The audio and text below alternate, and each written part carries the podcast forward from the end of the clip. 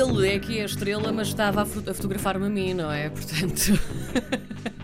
Olá, Miguel, como é que estás? Olá, bom dia. Bom dia. É o Miguel Carneiro que está aqui comigo. Tu és invencível, eu gosto de chamar assim, porque afinal de contas, eh, não só vens estrear esta nossa rubrica que se chama Holofote, porque neste momento os holofotes estão todos em ti, mas. Isto porque tu estiveste eh, praticamente 290 horas a fazer tudo e mais alguma coisa.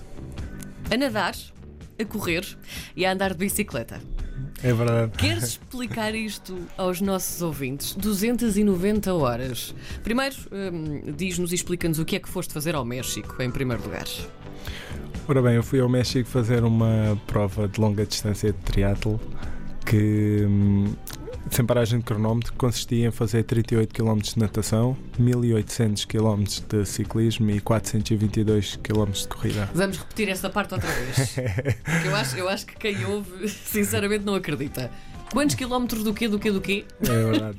Hum, os 38 km de natação foi a parte inicial, comecei às 7 da manhã e, e foi dentro de uma piscina. Sim. Ou seja, eu estive durante 15 horas consecutivas dentro de uma piscina a nadar para fazer os 38 km de natação. A seguir peguei na bicicleta e comecei os 1800 km de ciclismo. Foram feitos num parque, num circuito de 7 km. Eh, E quando terminei os 1800 km de ciclismo, iniciei a corrida. 422 km de corrida num percurso que 2 km. Ou seja, andei 2 km, eh, fui para trás e para a frente durante 422, que equivale a 10 maratonas. E isto foi em 246 horas, eh, 10 dias e, e algumas horinhas. Tu tens noção eh, que quem nos ouve vai ficar assim, mas como é que isso é possível? Tu paras para dormir, paras para comer, como, como é que isso, a mecânica da coisa, como é que funciona?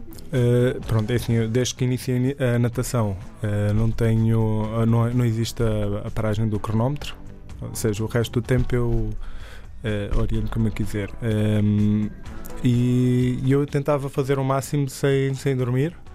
Foi, foi durante estes 10 dias houve um, um grande déficit de, de sono e de alimentação mesmo, porque nunca conseguia comer o necessário, mas eh, só quando começava a ficar com sono e, e eu a cambalear, ou já, já via que não, não estava a ser efetivamente portanto, a minha, a minha, o meu desempenho, eu parava e, e descansava, deitava-me um bocadinho, tentava fazer períodos de meia hora de descanso, a maior parte das vezes, para, e depois regressava normalmente à, à prova, outras vezes aumentava um bocado, uma hora, uma hora e meia, depende.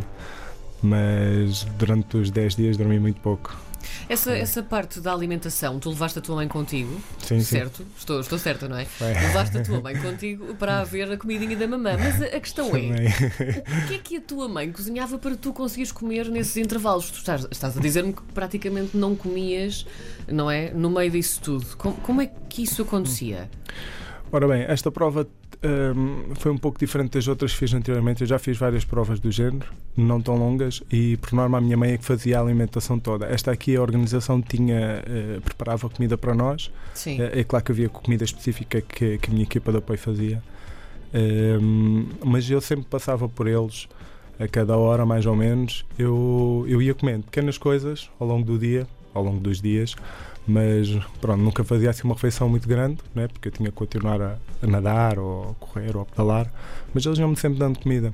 E, e tive uma amiga através de casa, que é Ana Tavela, que ela estava em contato com a minha equipa e, e ela ia vendo o que é que eu ia comendo, ia dizendo à equipa: "Olha, ele tem que comer mais isto, mais daquilo, para, para eu estar sempre equilibrado e não haver ali nenhum déficit e eu não ter quebras. Eh, mas pronto, a minha equipa é orientava isso tudo lá de fora, eu só tinha que correr e quando ele chegava, tens de comer isto. E eu agarrava, ia a correr com a gel, ia comendo. Depois, quando passava a outra volta a seguir, agora tens de comer isto, tens de comer isto. E era mais ou menos assim que funcionava. Tu trouxeste contigo hoje também o, o Luís Melato, não é? Que é teu amigo e que foi contigo, a teu amigo e colega também, não é? Exato. Um, e que foi contigo e que também tem algumas coisas para contar, não é? Como é que é acompanhar eh, este, este homem, este homem-máquina? Vá, chamemos-lhe assim. Ah, é fácil. É fácil quando.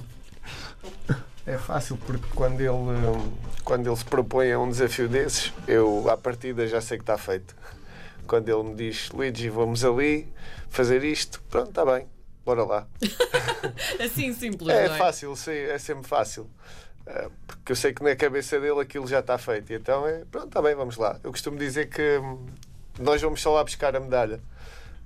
Porque está feito. Porque eu sei que mentalmente e fisicamente ele hum, tem aquilo estudado e nem cano lá de gatas, mas vai fazer.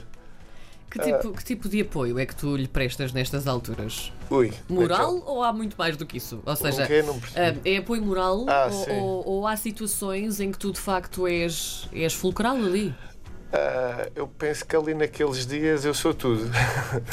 sou o amigo, sou o companheiro, sou o psicólogo, Sim. sou o massagista, sou, sou tudo e mais alguma coisa.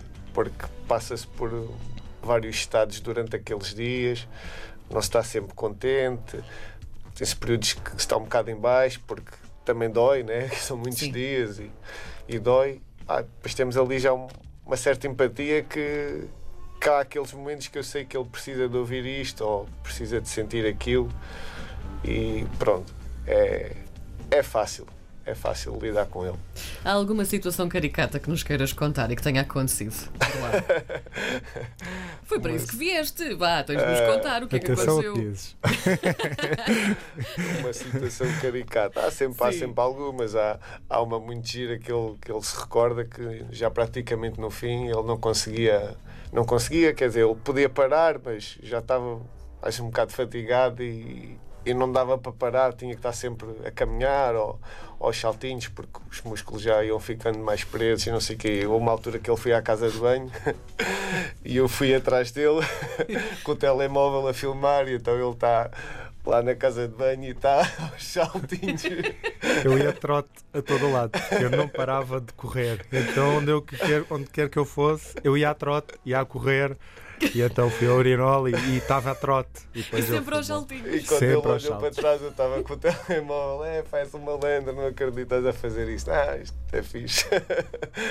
Agora nós vemos essas coisas e é só rir. É só rir, não é? Na altura nem por isso, mas pronto. Na não é? altura, nem por isso. Mas pronto, é só rir. Miguel, como é que tu te preparas para isto? Porque tu chegares ali, ai, são 200 e tal horas, sim, tudo bem, mas antes disso, o que é que há? Tudo bem, não é bem? Tudo bem. Eu- Parece que é tudo bem. Sim. Ahm, é assim, a preparação tem sido contínua ao longo dos anos. Obviamente, eu não, não comecei a fazer triatlo hoje. Ahm, já faço há 12 anos e comecei com provas pequeninas e fui ganhando gosto pelas provas mais longas e por me desafiar cada vez mais né, neste tipo de desafios. Eh, e, foi, e foi gradual, ou seja, eu numa prova preparava-me para a outra seguinte. É claro que faço treinos específicos mais longos eh, entre cada competição, eh, mas o treino tem sido contínuo ao longo dos anos. Eu tenho vindo cada vez mais a aumentar as distâncias porque me desafia realmente conseguir fazer algo novo, algo que ainda não foi feito. eh, e, e então, ao longo dos anos, tenho vindo continuamente. Isto tem sido um, treino progressivo e contínuo ao longo dos anos. Mas, claro, que depois faço treinos específicos, pedalo a noite toda e depois durante o dia, e depois vou correr também. Treinos a noite toda e depois ele diz isto assim com uma leveza. Ai, a noite toda. Sim, ou, ou durante o dia todo, por exemplo, e depois temos, faço Sim. corrida, vou, faço treinos longos, não é? Eh, mas pronto, esses são, são mais específicos e depois realmente esta prova agora vai-me servir para, para a próxima que eu irei fazer. O que é que te custou mais? Foi, gostou-me todo. Tudo. Eh, Sim, mais do que eu estava à espera. Realmente, Sim. sim. Mas houve só... ali algum momento específico em que tu tenhas pensado, "N- não sei se consigo? Há, há essa hipótese, tu pensares, não sei se consigo? Ou a tua força mental ca- é não, não, tão nunca, grande? Nunca, nunca, nunca Certo. gostou muito, especialmente a parte da corrida, porque eu, de- eu ia hum, com faltavam 250 km para terminar e, e eu já eu tinha os pés cheios de bolhas e as unhas já estavam todas em sangue Sim. e gostavam muito de pôr os pés no chão e, e era uma dor terrível. E daí eu não parar, como o Luís estava a dizer, porque quando eu parava as dores vinham ainda mais. E então eu comecei a ver, faltavam-me 250 km para o fim. Isto era como é ao Algarve. E, e pronto, eu tinha o que os fazer, mas em qualquer momento eu pensei que em desistir ou que, que iria ficar por ali. Isso é uma coisa impensável na minha cabeça. Eh, mas sem dúvida foi a parte mais difícil, foi conseguir lidar com, com essa dor nos pés, não conseguir pôr os pés no chão e ter que correr e obrigar-me a correr ali durante aqueles que ainda foram cerca de dois dias, dois dias e pouco assim. Alguém que te esteja a ouvir, seja mais pequenino, seja mais jovenzinho e que te ouça e pensa assim: um dia quero fazer como ele e quero ser como ele, o que é que tu aconselhas a alguém que esteja a ouvir? Vá, que tenha 10 anos, 11, 12, sei lá, tudo é possível. Sim, exatamente. Eu com essa idade, por exemplo, não fazia, fazia triatlo. Já, já comecei com 24, com, coincidiu com a minha entrada para a Marinha e ter que treinar para os testes e acabei por ganhar o gosto Exato. e praticar triatlo. Uh, mas o que eu aconselho é que eles pronto, praticam desporto, seja qual for a modalidade, mas que acima de tudo que se divirtam, que as coisas depois vão aparecendo. Se eles realmente gostarem, se gostarem mais de distância ou gostarem de fazer mais rápido, seja o que for, que, que acabem por fazer aquilo que gostam, mas que acima de tudo que se divirtam, porque é o que eu faço mais. Eu estou lá, custa-me, claro, mas tenho momentos muito bons e adoro e não troco aquilo por nada. Claro. E o Luís está lá ao meu lado, ele sabe que divirto, gosto de estar lá. Gosto de fazer estas coisas. E nota-se pela cara do Luís, ele está farto de rir e divertiu-se imenso, nota-se perfeitamente. Miguel, hum, há algum agradecimento que tu queiras fazer em especial? Sim, sim. Ah, ah, gostaria de agradecer imenso à- ao Estado-Maior-General das Forças Armadas porque tive o, o grande apoio da, do Estado-Maior-General das Forças Armadas para poder participar nesta prova, assim como da, da Marinha Portuguesa, que tem- tem-me apoiado ao longo destes anos para eu poder ah, treinar e preparar-me para estas provas e estar presente nos desafios em que me proponho.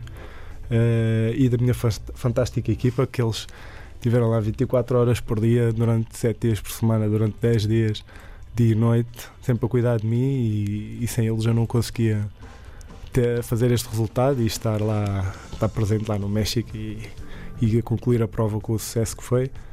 E, e também a todos os portugueses, porque eles deram um apoio imenso durante a preparação e durante a prova, com todas as mensagens, filmes, fotos, pá, é que eu nem dava conta daquilo, mas que sempre podia ia vendo e motivou-me bastante durante este percurso. Por isso, só os agradecimentos. Agradeço muito, obrigado. Miguel, obrigado a nós também eh, por teres feito parte desta primeira edição do Holofote, que estreou hoje. O Luís Melato também. Ah, sim, estreou hoje. Atenção, não faças essa cara. É muito importante vocês terem vindo cá. Obrigado aos dois por terem vindo e por terem partilhado connosco esta experiência brutal. Eu seria totalmente incapaz. Já estive muitas horas a fazer muita coisa. Isso seria totalmente impossível, até porque eu não sei andar de bicicleta. Portanto, a vossa cara. Tudo se foi- aprende tudo não há. Não há impossíveis. Não há impossíveis. É verdade. Obrigada por terem vindo. Foi um Obrigado. prazer. RDP